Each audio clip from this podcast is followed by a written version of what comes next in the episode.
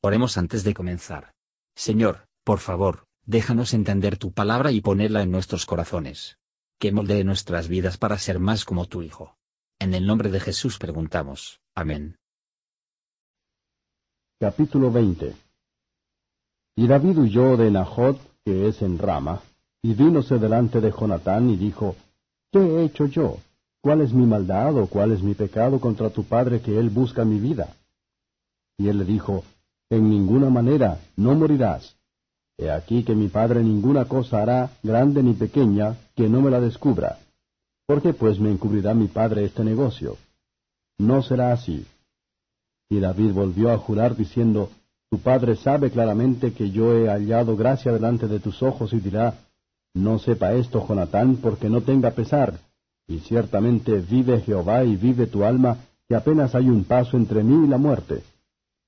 Y Jonatán dijo a David, ¿Qué discurre tu alma y harélo por ti?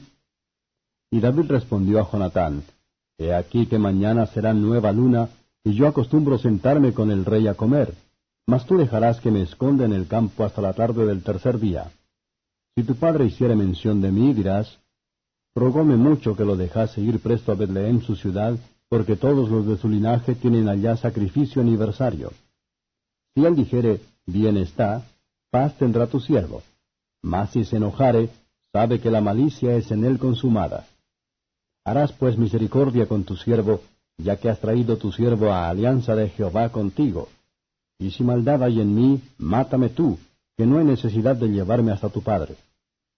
Y Jonatán le dijo, Nunca tal te suceda, antes bien, si yo entendiera ser consumada la malicia de mi padre, para venir sobre ti, ¿no había yo de descubrírtelo? Dijo entonces David a Jonatán, ¿quién me dará aviso? ¿O qué si tu padre te respondiere ásperamente? Y Jonatán dijo a David, Ven, salgamos al campo. Y salieron ambos al campo. Entonces dijo Jonatán a David, Oh Jehová Dios de Israel, cuando habré yo preguntado a mi padre mañana a esta hora, o después de mañana, y él apareciere bien para con David, si entonces no enviare a ti y te lo descubriere, Jehová haga así a Jonatán y esto añada. Mas si a mi padre pareciere bien hacerte mal, también te lo descubriré y te enviaré, y te irás en paz. Y sea Jehová contigo como fue con mi padre. Y si yo viviere, harás conmigo misericordia de Jehová, mas si fuere muerto, no quitarás perpetuamente tu misericordia de mi casa. Cuando desarraigare Jehová uno por uno los enemigos de David de la tierra, aun a Jonatán quite de su casa, si te faltare. Así hizo Jonatán alianza con la casa de David, diciendo, Requiéralo Jehová de la mano de los enemigos de David. Y tornó Jonatán a jurar a David, porque le amaba, porque le amaba como a su alma. Díjole luego Jonatán, Mañana es nueva luna, y tú serás echado de menos, porque tu asiento estará vacío. Estarás pues tres días, y luego descenderás, y vendrás al lugar donde estabas escondido el día de trabajo, y esperarás junto a la piedra de Esel. Y yo tiraré tres saetas hacia aquel lado, como ejercitándome al blanco. Y luego enviaré al criado diciéndole, Ve, busca las saetas.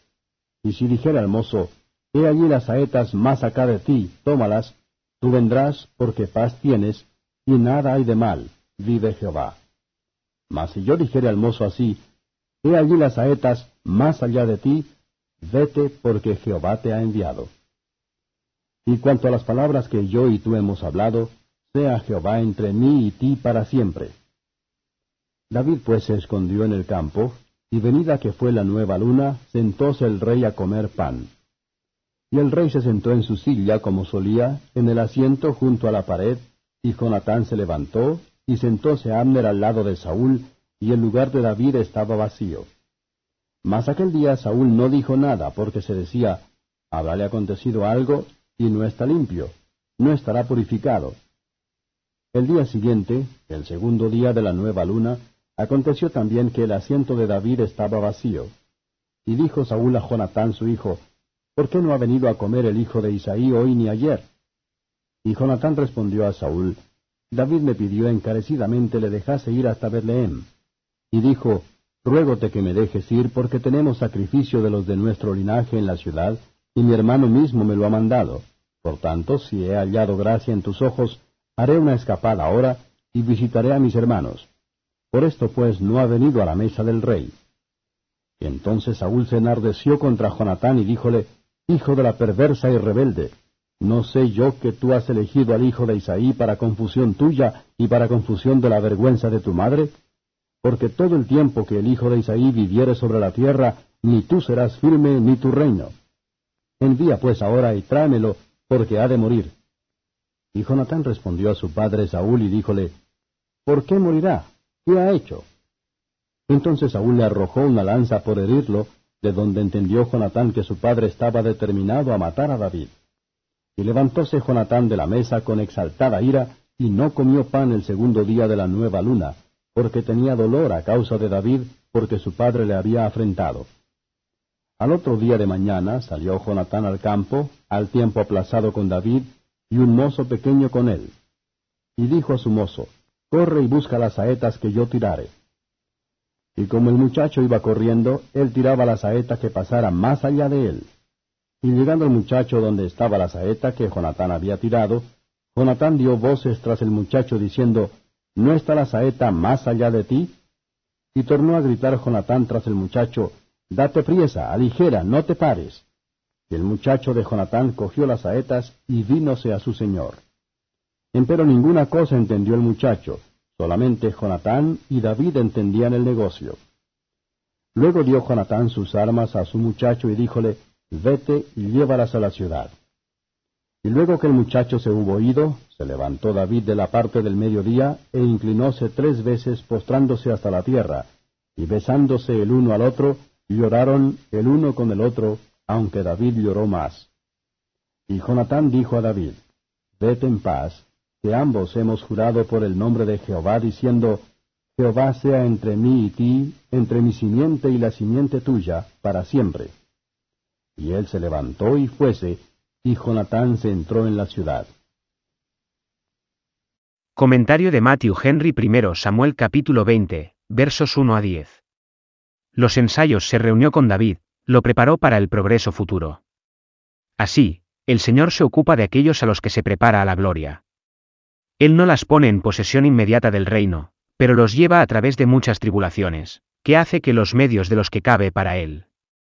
Que no murmuran a su cita graciosa, ni desconfían de su cuidado, pero ellos miran adelante, con gloriosa expectación a la corona que os está guardada para ellos. A veces nos parece que no hay más que un paso entre nosotros y la muerte, en todo momento puede ser así, y debemos prepararnos para el evento. Pero a pesar de los peligros parecen más amenazantes. No podemos morir hasta que el propósito de Dios respecto a nosotros se lleva a cabo, ni hasta que hayamos cumplido nuestra generación conforme a su voluntad, si somos creyentes. Jonathan David ofrece generosamente sus servicios. Esta es la verdadera amistad.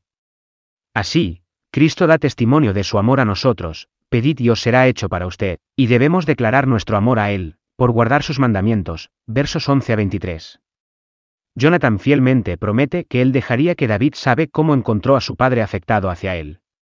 Será bondad hacia nosotros mismos y para los nuestros, para asegurar el interés por aquellos a quienes Dios favorece, y de hacer que sus amigos los nuestros. La verdadera amistad se basa en una base firme. Y es capaz de silenciar a la ambición, el amor propio, y consideran excesiva por los demás. Pero, ¿quién puede entender plenamente el amor de Jesús, que se entregó a sí mismo como sacrificio por los pecadores, contaminadas rebeldes? ¿Cuán grande entonces debe ser la fuerza y los efectos de nuestro amor a Él, a su causa, y su gente? Versos 24 a 34. Ninguno era más constante que David en asistir deberes sagrados, ni había estado ausente, pero el instinto de conservación le obligó a retirarse. En gran peligro presentan oportunidades para las ordenanzas divinas pueden agitaban. Pero es malo para nosotros, excepto en caso de necesidad, la omisión de cualquier oportunidad de statid y asistir en ellos. Jonathan hizo sabiamente y bien para sí mismo y su familia, para asegurar un interés en David, sin embargo, para esto, se culpa. Es bueno tomar el pueblo de Dios para nuestro pueblo. Se probará a nuestro favor en el último, sin embargo, Ahora se puede pensar en contra de nuestros intereses. Saúl era indignante.